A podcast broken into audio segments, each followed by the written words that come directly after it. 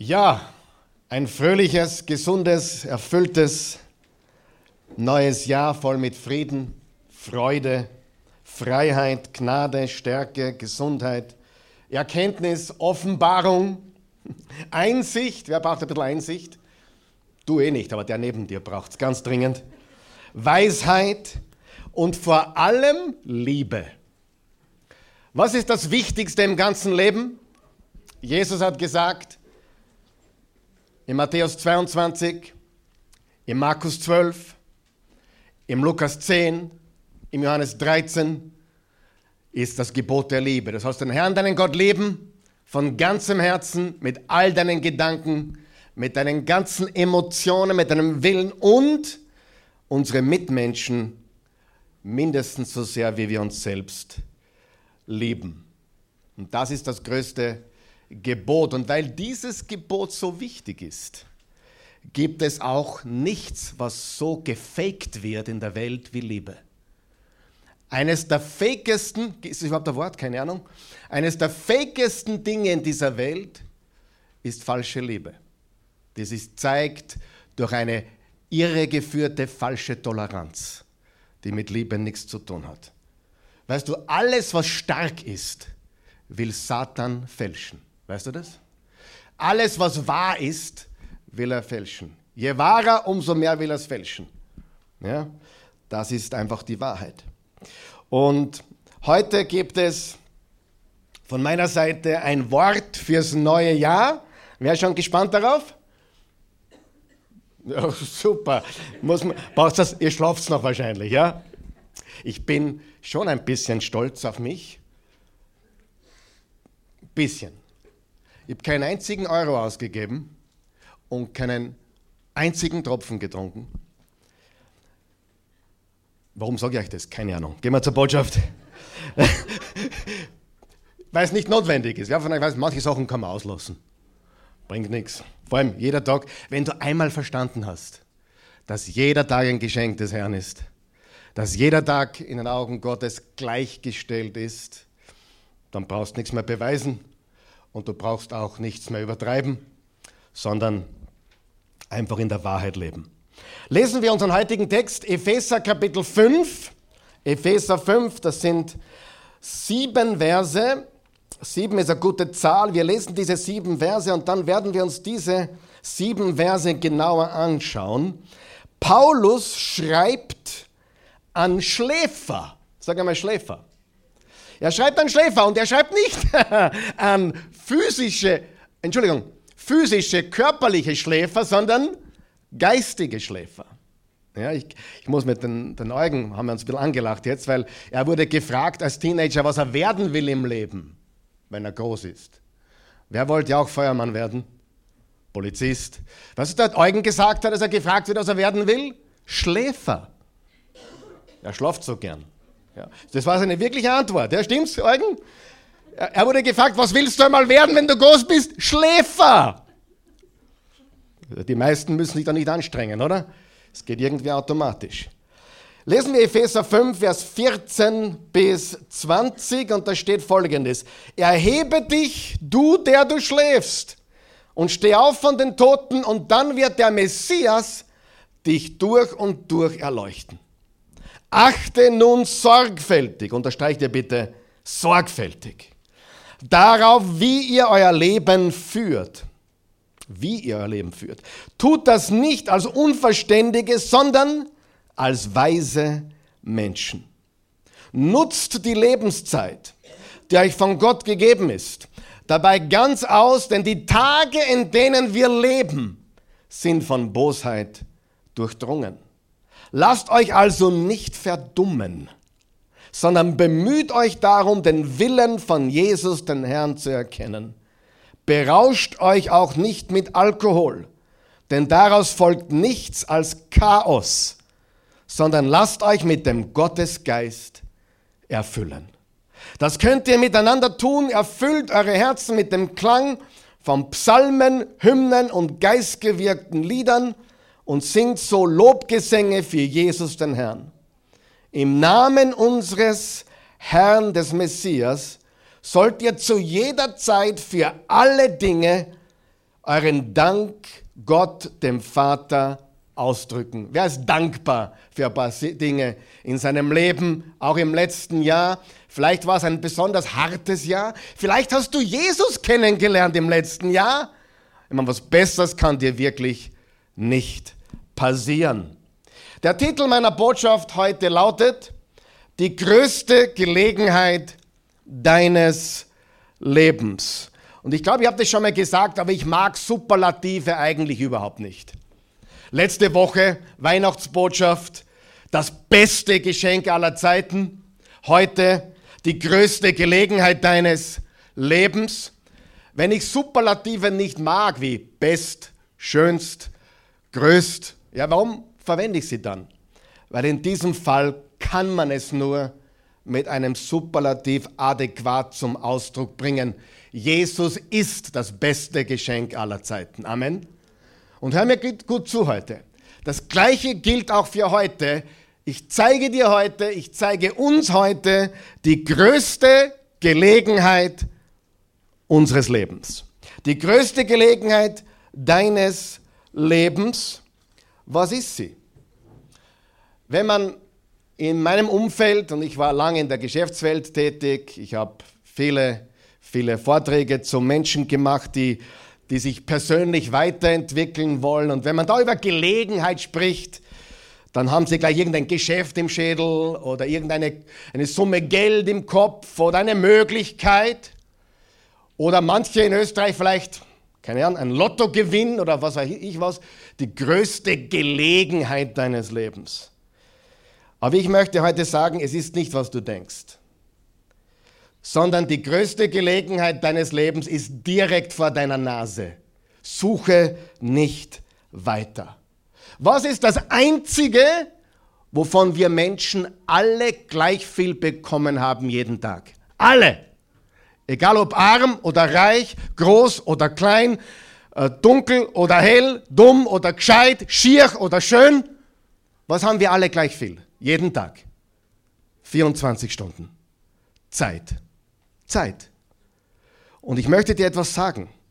Zeit, deine Zeit, ist eigentlich deine einzig größte Gelegenheit im Leben. Menschen drehen jeden Euro um und werfen die Zeit aus dem Fenster.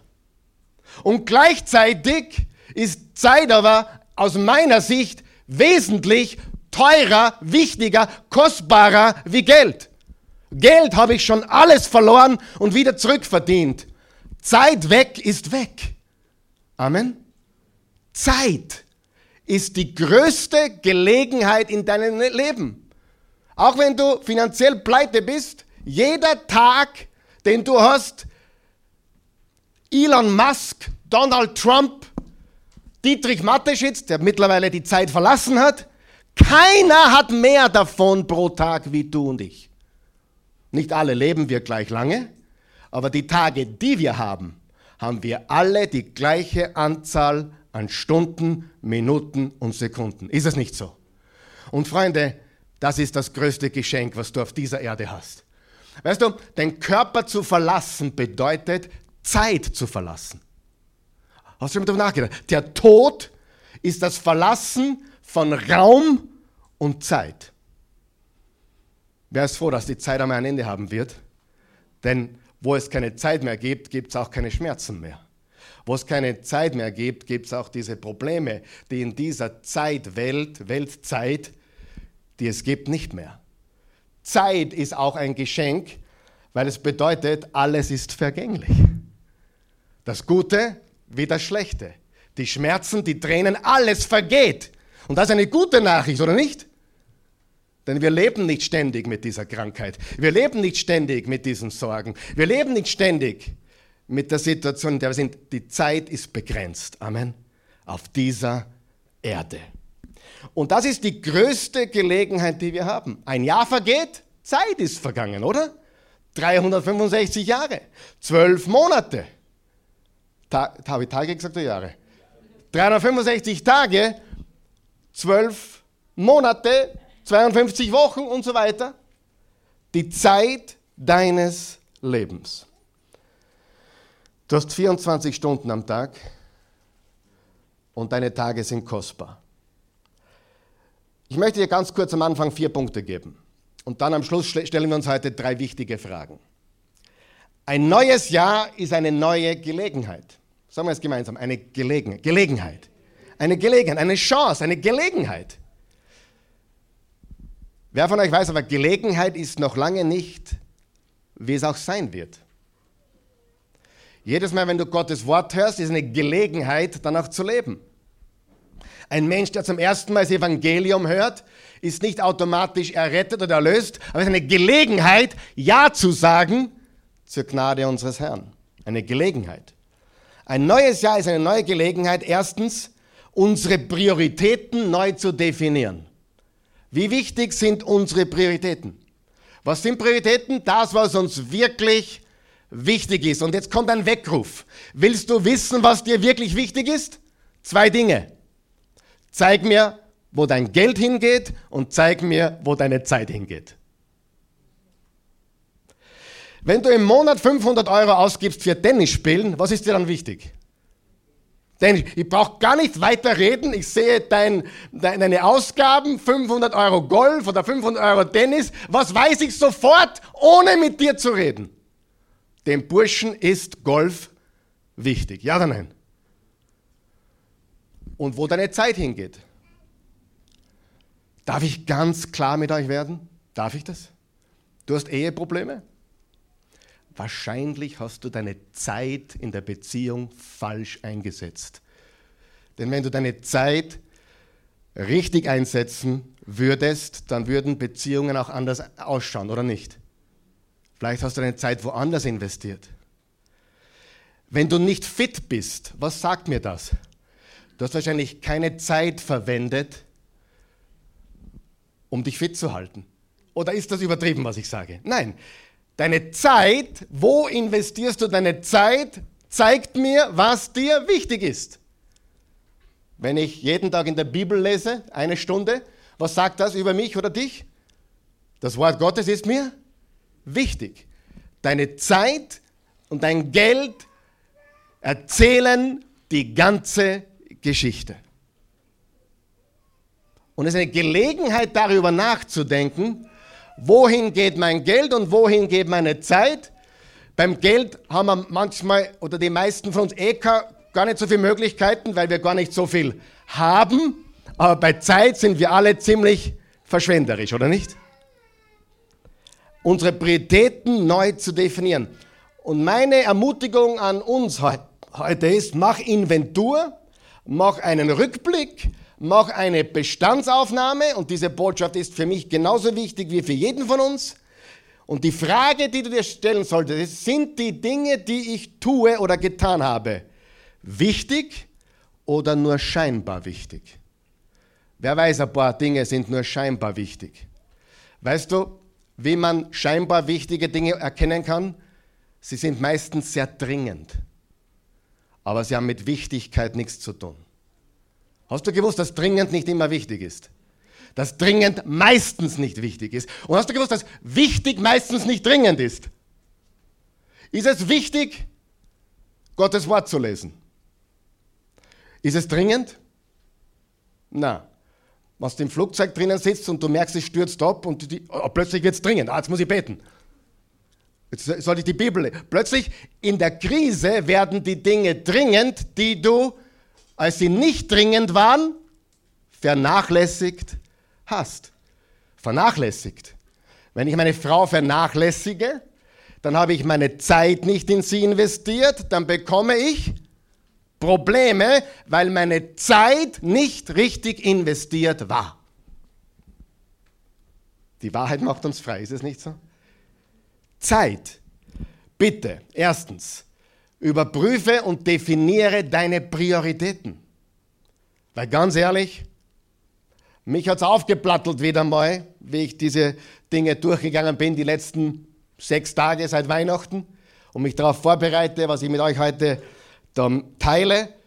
Zeit ist die größte Gelegenheit unseres Lebens. Es ist eine Gelegenheit, unsere Prioritäten neu zu definieren. Zweitens, ein neues Jahr ist eine neue Gelegenheit, unseren Kurs zu überprüfen. Sind wir auf dem richtigen Kurs? sind wir auf Schiene. Hör mir ganz gut zu. Es ist nicht wichtig, wo du jetzt bist. Wichtig ist dein Kurs. Wichtig ist die Richtung. Und weißt du, dass Gott dich nur an deiner Richtung bewertet? Ja, aber du, ich bin ganz am Boden. Die Frage ist, in welche Richtung geht's?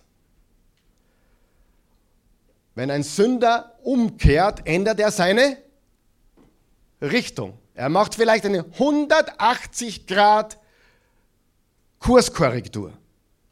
Das Entscheidende ist nicht, wo du bist. Du kannst sehr nahe sein und in der falsche Richtung gehen und du wirst immer weiter weg sein. Du kannst sehr weit weg sein und in die richtige Richtung gehen und du kommst immer näher. Gott bewertet dich nicht, weil du so schlimm warst, so böse warst, sondern in welche Richtung gehst du jetzt? Heute. Gott hält dir nichts vor. Gott sagt immer wieder, kehr um. Und ich, ich mag das überhaupt nicht, wenn man so Predigern zuhört, die das Buße tun und umkehren so negativ darstellen. Das Umkehr und Buße tun ist die größte Gelegenheit in deines Lebens. Du darfst die Richtung wechseln. Aber du musst Buße tun. Nein, du darfst Buße tun.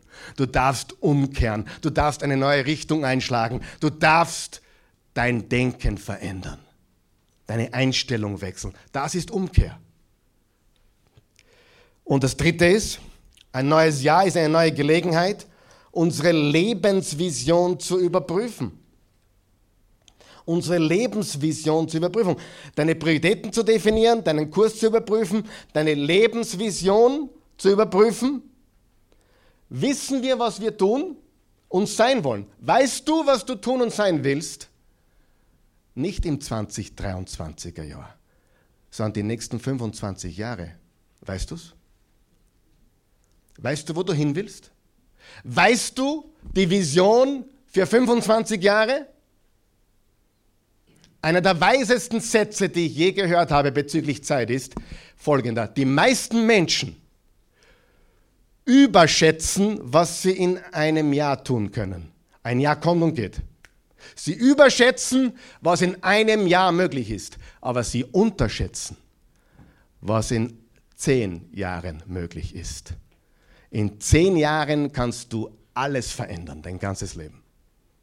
In einem Jahr kannst du vieles tun, aber die Wahrheit ist, dass die meisten Menschen überschätzen, was in einem Jahr möglich ist und unterschätzen, was in zehn Jahren möglich ist. Ist die Vision klar? Hast du eine klare Vision? Oder hast du Nebel? Und ich sage es deutlich, die Vision muss von Gebet getragen werden und vor allem Gottes Willen getragen werden. Habe ich die richtigen Ziele? Oh, Hauptsache du hast Ziele. Nein, nicht Hauptsache du hast Ziele. Wer von euch weiß, es gibt Ziele, die bringen dich noch mehr ins Unglück wie vorher. Die falschen Ziele sind destruktiv.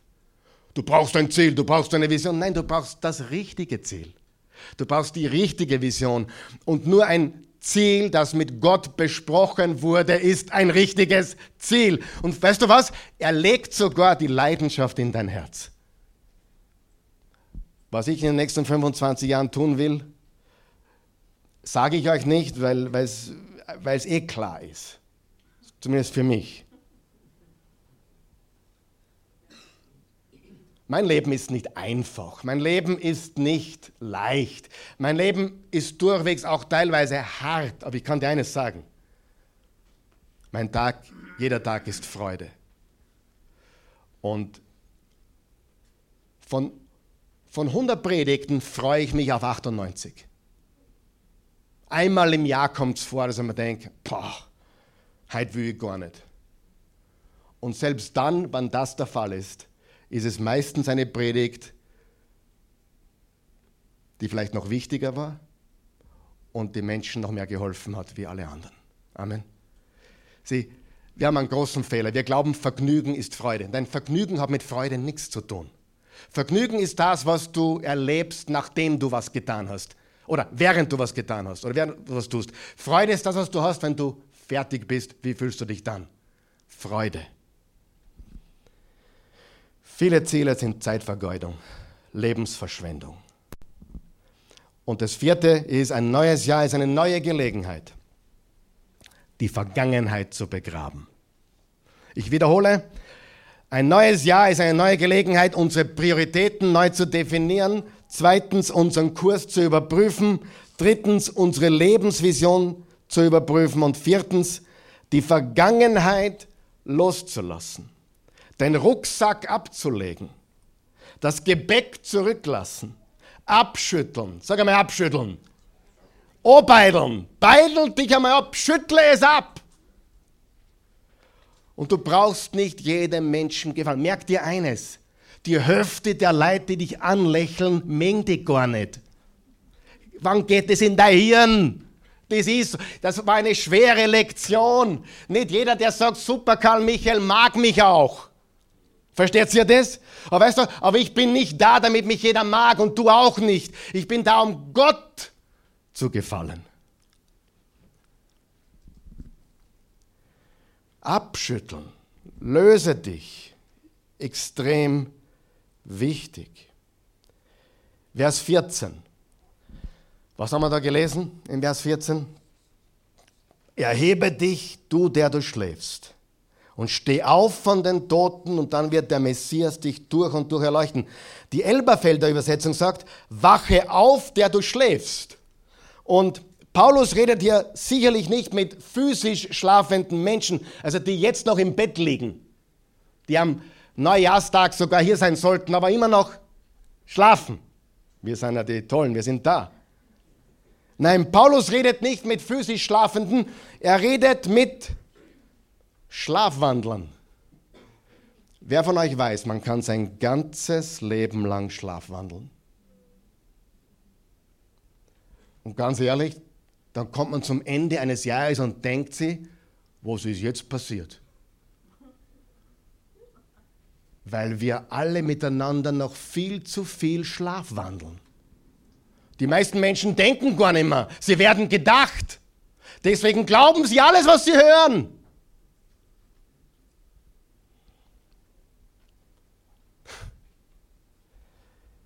Die Schlafwandler, immer dasselbe. Die gleichen Gedanken, die gleichen Worte, die gleichen Gewohnheiten. Du kannst dein Leben lang schlafwandeln. Und, die, und Paulus sagt, erhebe dich, steh auf. Erhebe dich und steh auf. Wach auf, der du schläfst. Und dann geht's weiter. Dann wird der Messias dich durch und durch erleuchten. Was macht der Messias? Was macht Jesus Christus? Er ist das Licht der Welt. Und was macht er? Er bringt alles ans Licht. Und ehrlich, dafür haben wir Angst. Wer hat Angst davor, dass alles ans Licht kommt? Uh, alles kommt ans Licht. Die Wahrheit ist aber, nur was ans Licht kommt, kann sich auch verändern. Weißt du das?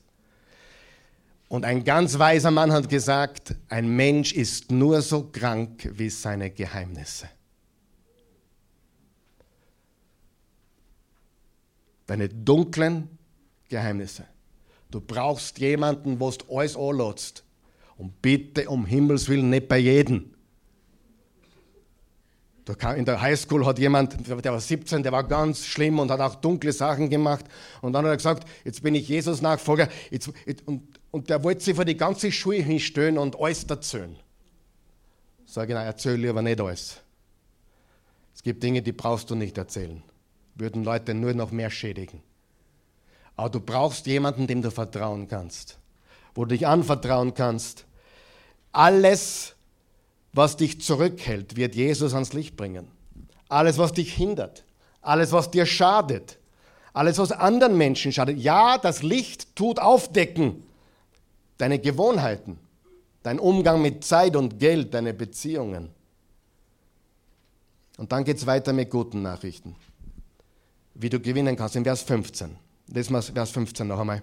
Achtet nun sorgfältig darauf, wie ihr euer Leben führt. Äh, worauf sollten wir sorgfältig achten? Wie wir unser Leben führen. Wie? Sag einmal wie. Wie? Und meine Frage, wie führst du dein Leben?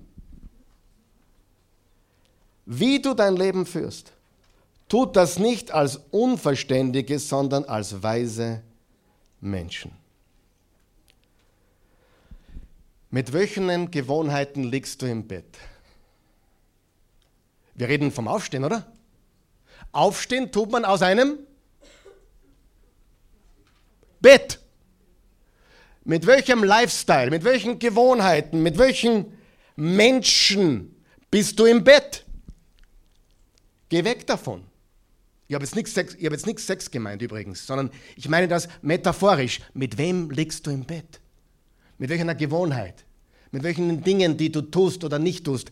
Was hält dich im Schlaf? Entferne dich von dem Bett. Steh, erhebe dich, steh auf, erhebe dich. Entferne dich von dem Bett, in dem du geschlafen hast. Geh weg davon, brich damit. Mit manchen Dingen und Menschen muss man brechen. Sei weise. Weisheit. Wenn du mich fragen würdest, Karl Michael, was ist dein Wort fürs kommende Jahr? Auch da bin ich kein Fan davon, weil für mich ist wirklich jeder Tag derselbe. Aber das Wort, was ich möchte, ist, dass wir uns zu Herzen nehmen, ist Weisheit. Weisheit. Was ist Wissen? Wissen ist Information. Wer weiß, Weisheit ist ganz was anderes wie Wissen. Verständnis bedeutet, die Bedeutung zu kennen. Wenn jemand Verständnis hat, dann kennt er die Bedeutung von etwas. Er weiß es nicht nur, er kennt auch Hintergründe und Bedeutungen. Was ist Weisheit? Weisheit bedeutet in dieser Offenbarung zu leben. Nicht besser. Ist mir niemand besser, oder? Wenn ich so klar rede. Die Predigt, die du hier hörst, jeden Sonntag, das Bibelstudium, was du hier hörst, Mittwoch für Mittwoch, ist mehr als genug, um unser aller Leben zu verändern. Stimmt das, ja oder nein? Jakobus 1, Vers 22, seid nicht nur Hörer des Wortes, sondern Täter, sonst betrügt ihr euren Pastor. Nein, sonst betrügt ihr euch selbst. 2023 ist das Jahr der Weisheit. Vielleicht das Jahr der Anwendung, der Umsetzung, des praktischen Lebens. Lass uns tun, was wir wissen. Jesus hat am Kreuz gesagt, Vater, vergib ihnen, denn sie tun nicht, sie wissen nicht, was sie tun. Ich bete immer mehr, Vater, vergib uns allen, denn wir, denn wir tun nicht, was wir wissen. Wir tun nicht, was wir wissen. Da erwischt uns, glaube ich, alle, oder? Lass uns tun, was wir wissen. In Vers 16 steht, nutzt die Lebenszeit. Nutzt die Lebenszeit, die euch von Gott gegeben ist, dabei ganz aus, denn die Tage, in denen wir leben, sind von Bosheit durchdrungen. Ist das überhaupt jemand schon aufgefallen, dass die Tage, in denen wir leben, von Bosheit durchdrungen sind? Anders formuliert, wir leben in dunklen Zeiten. Hat Paulus damals gesagt, ist heute auch so. Dunkle Zeiten, dann kamen immer wieder hellere Zeiten, kamen wieder dunkle Zeiten. Irgendwann ist dann mal vorbei, das stimmt, aber wir wissen nicht, wann es vorbei ist. Übrigens, für die, die es noch nie gehört haben, das zu sagen, alle Christen seit Jesus, alle Christen seit Paulus haben geglaubt, dass Jesus in ihrer Lebzeit wiederkommt. Alle. Und darum bin ich ein bisschen vorsichtig, wenn ich Endzeit höre. Denn Endzeit ist seit Jesus, seit der, Auf, seit der Himmelfahrt. Alle Christen, die Christen im Zweiten Weltkrieg haben geglaubt. Hitler ist der Antichrist und er war sicher einer. Er war sicher einer. Und Jesus kommt bald wieder, weil schlimmer geht es nicht mehr. Alle Christen aller Zeit haben geglaubt, sie leben in den letzten Tagen. Drum, sei mir nicht böse, wenn ich ein bisschen auf die Bremse steige und sage, okay, wir wissen nicht, ob er in diesem Jahr wiederkommt. Es kann noch fünf Jahre sein, es kann noch 50 Jahre sein, es kann noch 500 Jahre sein. Es ist so, weil wir es nicht wissen. Und deswegen, solange wir Zeit haben, nutzen wir sie. Nutzt die Lebenszeit, die euch von Gott gegeben ist, dabei ganz aus, denn die Tage, in denen wir leben, sind von Bosheit oder Dunkelheit durchdrungen. In der neuen Genfer Übersetzung steht, macht den bestmöglichen Gebrauch von eurer Zeit. Und die Zürcher Bibel und die Luther Bibel sagt, kauft die Zeit aus. Was heißt es, die Zeit auszukaufen? Es heißt, das Beste daraus zu machen. Schau, was im Prediger 12 steht. Und denke an deinen Schöpfer in deinen Jugendtagen, bevor die schlechten Tage sich nahen und Jahre kommen, von denen du sagen wirst, sie gefallen mir nicht. Das geht jetzt gegen jeden Wohlstandsprediger eigentlich, weil die glauben ja, dass man immer nur gesund lebt und immer nur geheilt wird und immer nur Wonne und immer nur glücklich. Nein. Und ich möchte dazu auch etwas sagen. Wenn dein Ziel ist, glücklich zu sein, hast du das falsche Ziel. Glücklich sein ist kein Ziel. Nirgendwo in der Bibel steht, mach glücklich sein zu deinem Ziel. Können Christen glücklich sein? Definitiv. Aber was macht glücklich? Gott gehorchen. Gott gehorchen macht glücklich. Und ich persönlich habe gesunde Leute gesehen, die unglücklich sind. Und ich habe Menschen gesehen, sie sind todkrank am Sterbebett und die sind glücklich. Glücklich ist nicht das Ziel, sondern Gott ja, glücklich ist ein Beiprodukt von dem, wenn man im Willen Gottes lebt. Glücklich ist ein Beiprodukt von dem, wenn man mehr gibt als nimmt. Denn nehm, geben ist seliger als nehmen oder glücklich machender. Weißt du, was wir brauchen, damit wir Weisheit haben? Ein Bewusstsein für den Tod. Es gibt ja Berufe, die haben mehr mit dem Tod zu tun als andere. Wenn du Totengräber bist oder auch Pastor, ich habe mehr als 300 Beerdigungen gemacht. Ein Bewusstsein für den Tod ist was Gutes oder Schlechtes? Ist was Gutes. Sogar was sehr Gutes. Du weißt nicht, wann es kommt und du weißt nicht, wie es kommt, aber du weißt, dass es kommt. was haben wir bis dorthin, bis wir unseren Körper verlassen? Zeit. Und wenn wir den Körper verlassen, verlassen wir Zeit und Raum. Und darum ist auch jeder Schmerz weg und jedes Leid weg, weil das gibt es im zeitlosen Raum nicht mehr. Jetzt zeige ich dir einen Vers aus zwei Übersetzungen, die sind für mich geniale Verse. Die stehen in der Bibel und die sind wunderbar und sehr heilend. Im Prediger 5, Vers 2 steht, besser in ein Haus zu gehen, wo man trauert, als in ein Haus zu gehen, wo man feiert. Denn da zeigt sich das Ende jedes Menschen und der Lebende nimmt es sich zu Herzen. In der neuen Lebenbibel steht das so, geh lieber in ein Haus, in dem getrauert wird, als in ein Haus, in dem ein fröhliches Fest gefeiert wird. Denn dort wird dir bewusst, dass jeder Mensch einmal sterben muss. Dort wird dir was? Bewusst, dass jeder Mensch einmal sterben muss. Daran sollte sich jeder Mensch während seines Lebens erinnern. Also wenn ich den Salomo, den weisesten Mann, richtig verstehe, dann ist er, geh lieber auf eine Beerdigung als auf eine Silvesterparty. Weil da verlierst du die Realität.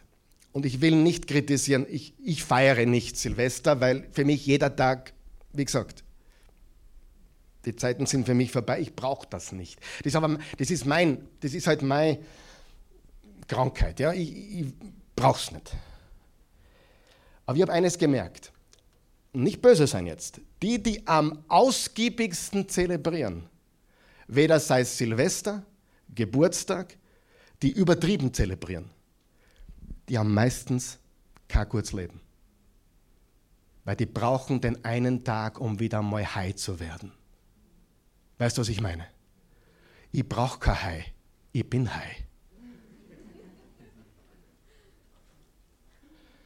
Und drum, für mich ist mittlerweile, und ich, mit, wenn du dich erinnern kannst, wir haben da meinen 40er gefeiert, da war ich 40. Ähm, das war vor elf Jahren. Da waren 200 Leute da und äh, ich habe mich feiern lassen und heute schäme ich mich dafür. Würde das nie wieder tun. Und ich sage nicht, dass das falsch ist, bitte um Himmels Willen. Wenn andere dich feiern wollen, aber ich habe es inszeniert. Ich habe meine 40er-Feier inszeniert. Ich, Karl Michael, wollte eine mega große 40er-Feier. Habe sie gehabt. Wenn meine Familie für mich nicht feiern würde, würde ich es komplett auslassen. Das ist die Wahrheit. Weil für mich jeder Tag ein Geschenk Gottes ist. Aber überlegt einmal, je, je, je mehr jemand ausgiebig feiern muss, umso musst du über, Rest, das restliche Leben eine Frage stellen. Das Leben ist begrenzt. Also noch einmal, laut dem weisesten Menschen der Welt, der je gelebt hat, ist es besser, du gehst auf eine Beerdigung, als auf eine Hochzeit. Warum? Weil du auf der Beerdigung über etwas Wichtigeres nachdenken wirst, nämlich über die Zeit deines Lebens. Ja oder nein? Das steht in der Bibel und das ist so gigantisch. Tod ist ein großartiger Motivator. Ich weiß, ich werde sterben. Ich weiß es. Du weißt es auch.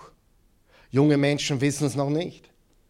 Die Christi hat immer zu mir gesagt, auch bis ich 40 war, du glaubst, du bist unsterblich. You're invincible, hat sie immer gesagt. Unverwüstlich. Auch das ist mir schon genommen worden. Wie lange wirst du leben? Weißt du nicht. Aber weißt du, du, wirst, du weißt, wie lange du tot sein wirst. Wie lange wirst du leben? 70, 80, 90, keine Ahnung. 40? Wir wissen es nicht. Wie lange wirst du leben? Weißt du nicht. Wie lange wirst du tot sein? Das wissen wir. Wir werden ewig in einem Zustand nach diesem körperlichen Zustand sein. Außerhalb von Zeit und Raum. Bei unserem Gott oder getrennt von ihm. Psalm 39. Lass mich begreifen, Herr, dass mein Leben begrenzt ist und meine Erdentage kurz bemessen sind. Lass mich erkennen, wie vergänglich ich bin. Meine Lebenszeit gleicht in deinen Augen nur einer Handbreite. Meine Zeit auf dieser Erde ist vor dir wie ein Nichts.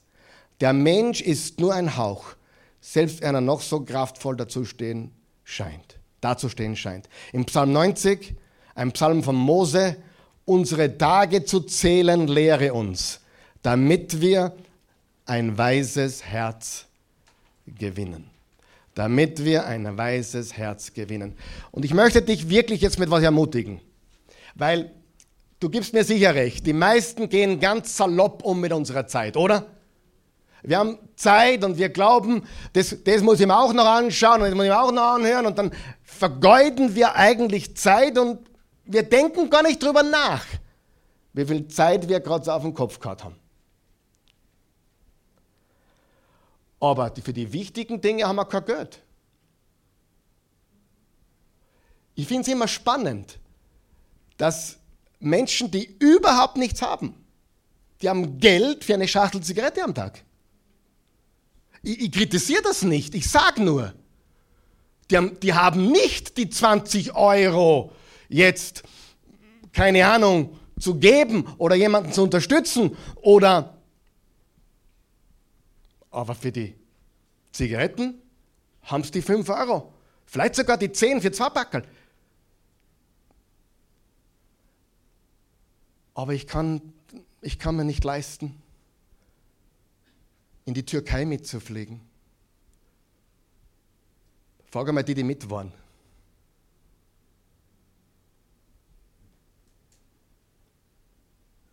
Am Sterbebett wirst du nicht sagen, na gut, dass ich nur 20.000 auf der Kanten habe.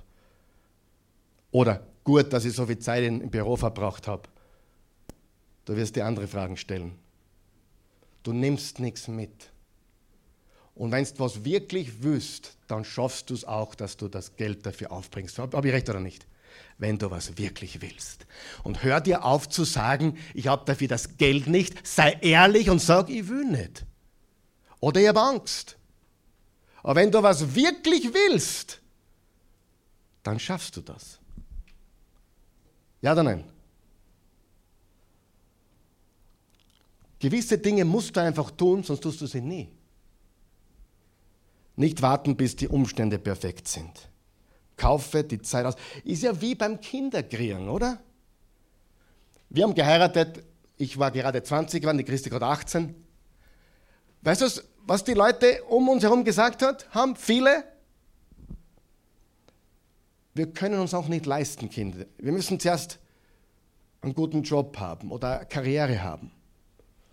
Weißt du, was die Christen nicht gesagt haben? Pfui.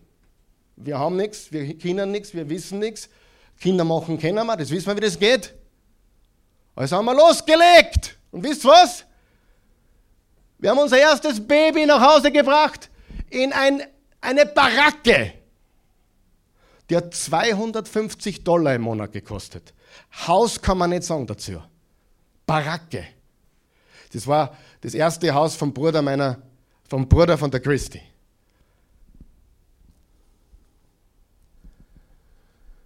Wir haben Nudeln und Reis gegessen. Aber Gott hat uns immer versorgt und ich bereue nichts.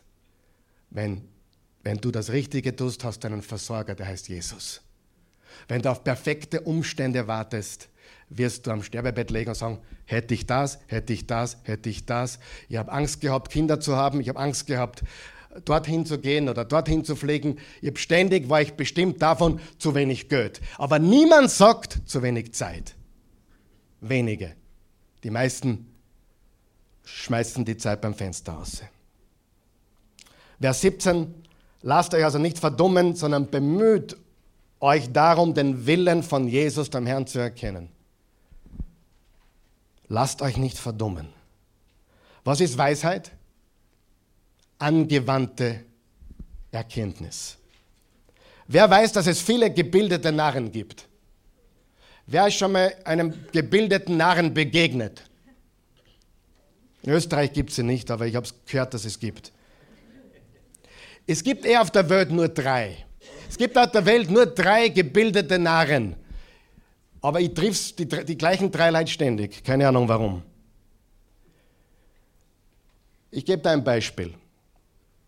Ich persönlich lege großen Wert auf Gesundheit, Fitness, aber es ist kein Gott für mich. Ich bin jetzt kein Extremist, aber ich ernähre mich gesund, ich achte auf das, was ich esse und manchmal esse ich auch ein ganzer fetten, na, Schweinsbraten mache ich nicht, aber Schnitzel mit Pommes frites. Und vorgestern war ich bei der Burger Joint, habe ich einen fetten, dicken Doppelburger mit Cheese und Bacon gegessen, Pommes frites. Weißt du warum? Weil ich es mir leisten kann. Und ich meine nicht hier leisten, sondern ich kann mich so gut erinnern, es ist vor 30 Jahren, da war ein riesengroßes Buffet. War Hochzeit, glaube ich. Und da bin ich einem begegnet, ich war um die 23, das war in Oberösterreich, und der war um die 50 und der war topfit. Und der ist hingegangen und heute die, das zweite Stück dort und mit Schlag drauf. Und topfit. Und dann frage ihn im Spaß, wie kannst du das leisten? Sagt er, ja, ja so, Vater Geheimnis, weil ich so fit bin, kann ich mir hin und wieder leisten. Wenn du sechsmal in der Woche das Richtige tust, kannst du am Sonntag einmal ein Schnitzel essen. Amen. Aber wenn du sechsmal in der Woche nichts isst und am Sonntag nur Gemüse, bringt das gar nichts. Du musst diese 80-20-Regel schon richtig anwenden, nicht falsch rum. Ich esse alles, fast alles, aber die Prioritäten müssen stimmen. Ich persönlich gehe zu, kaum zum Arzt, also ich meide sie eigentlich. Und damit bin ich gut gefahren bis jetzt. Aber, aber ich, ich, ich tue nicht kritisieren. Ich bin froh, dass es gute Ärzte gibt. Aber wenn ich zum Arzt gehe, dann zu einem gesunden und fitten.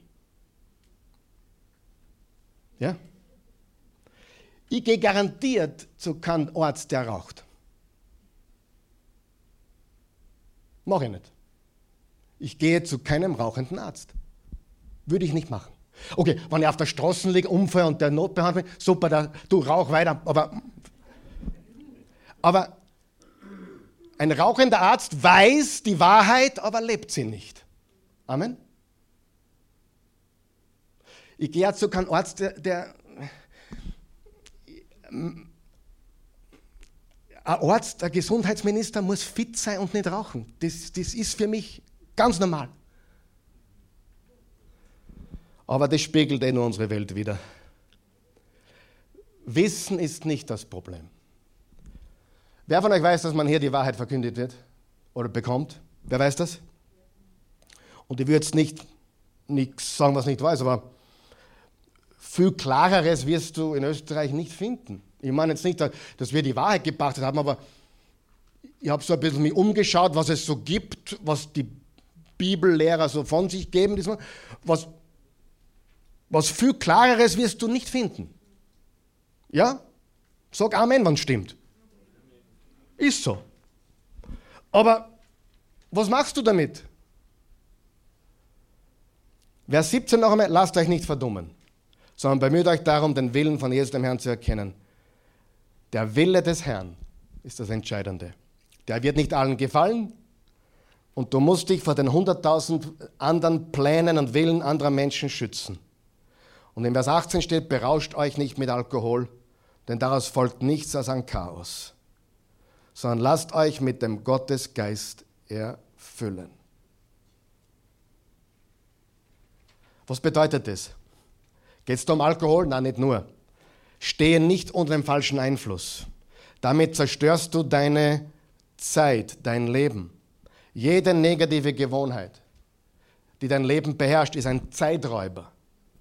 Alles, was negativ und habituell ist, negativ und habituell ist ein Zeiträuber. Und manche Menschen sind Sauger, Zeitsauger die Zeit auskaufen. Bedeutet, die Zeit zu erlösen, einzulösen, Kontrolle über seine Zeit zu gewinnen, weil wir haben die Kontrolle verloren. Im Kolosser 4, Vers 5 steht, denn denen draußen, also in der Welt, begegnet mit Weisheit. Kauft die Zeit aus.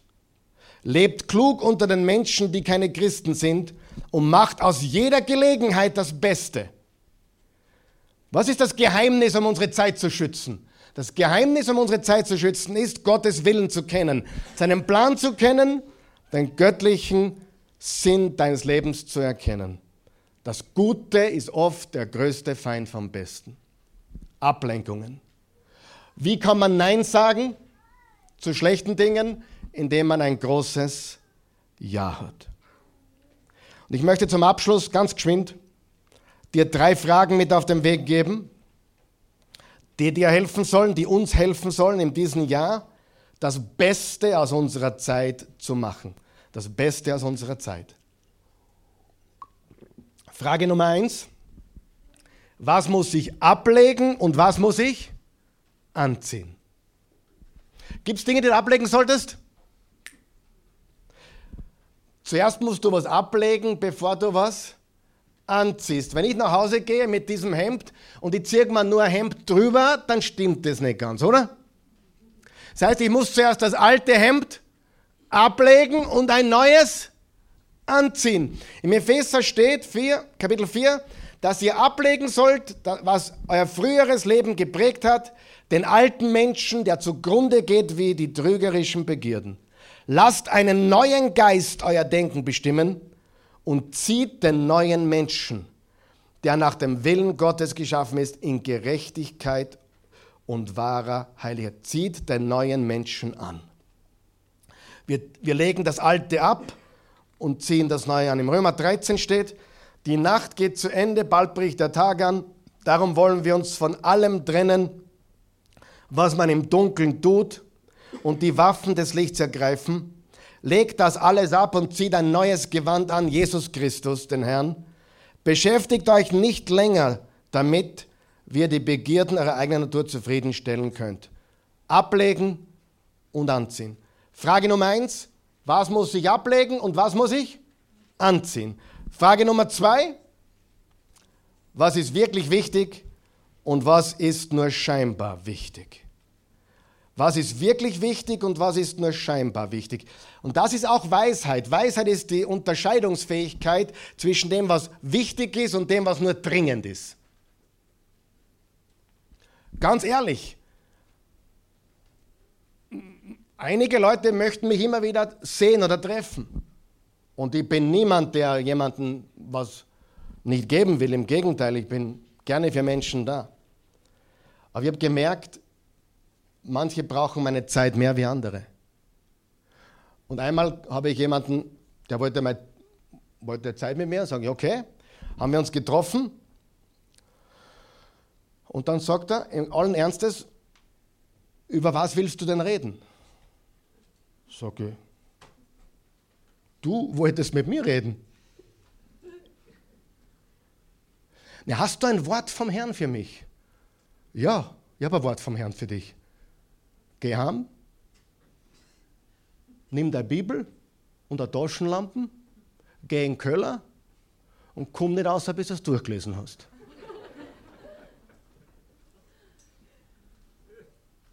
Hast du eine Prophetie für mich, ja? Öffne eine Bibel. Folge dem Herrn.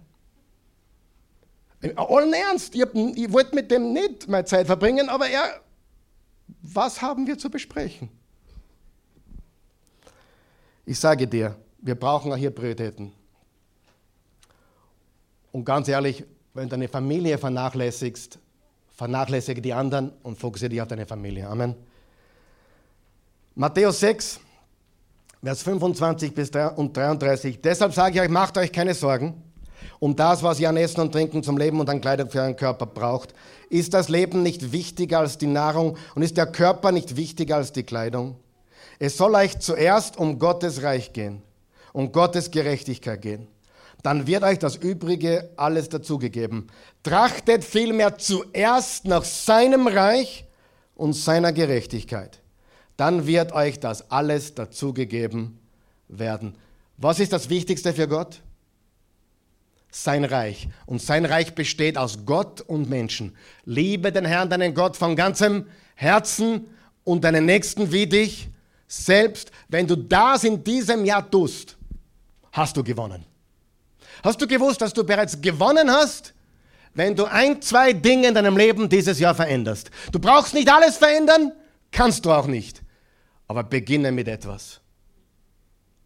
Zum Beispiel, ich schaffe es nicht jeden Tag in meiner Bibel zu lesen. Ja, weil du dir zu viel vornimmst. Mir ist lieber, du liest zehn Verse jeden Tag, als du nimmst dir zehn Kapitel vor und schaffst das zweimal und brichst ab. Amen. Mach die kleinen Veränderungen zuerst und dein Leben wird sich verändern. Das beste Leben ist drittens, die Frage, geht es nur um mich oder dient es anderen Menschen? Das beste Leben ist ein Leben des Dienens. Der beste Gebrauch unserer Zeit ist, anderen Menschen zu dienen. Und die Frage sollte sein, wie kann ich besser dienen? Diese drei Fragen. Was muss ich ablegen? Und was muss ich anziehen? Was ist wirklich wichtig? Und was erscheint nur wichtig? Und drittens, geht es nur um mich oder dient es anderen Menschen? Wer glaubt, dass das wichtig ist? Nächste Woche starten wir eine neue Serie von Botschaften. Ich werde vier Wochen lang reden über die Zeit deines Lebens. Wir nennen die Serie, die Serie All In, All In, die Zeit deines Lebens. Wir werden vier Wochen lang über die Zeit reden, die wir hier auf der Erde haben. Vier Wochen lang wie nutze ich mein Leben, meine Zeit am effektivsten, am besten und zur Ehre Gottes. Amen. Stehen wir gemeinsam auf.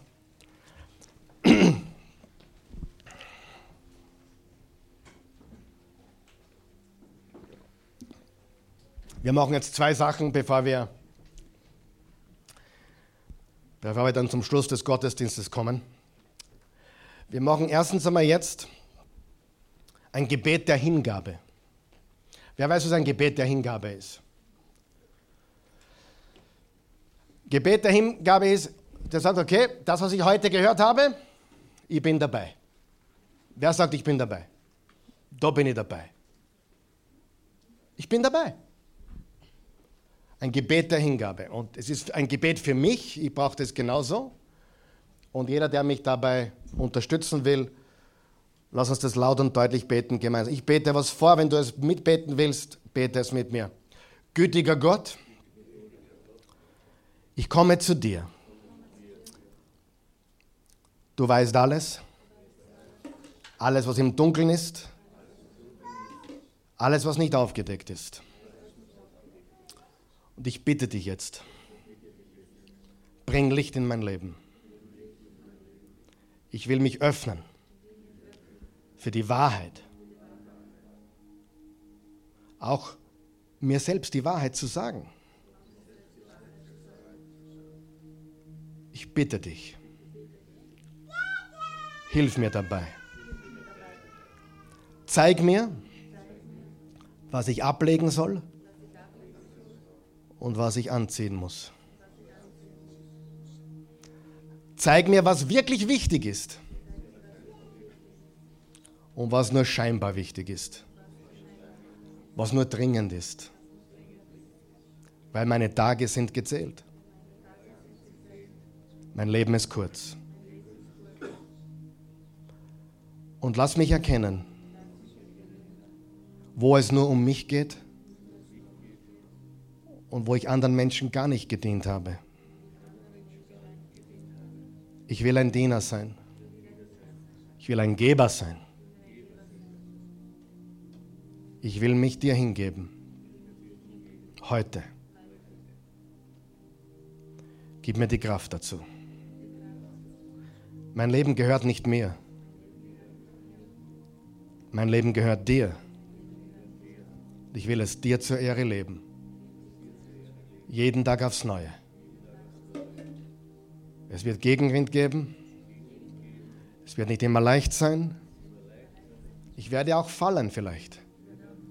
Wahrscheinlich sicher sogar. Aber ich stehe wieder auf. Und ich gebe mich wieder hin.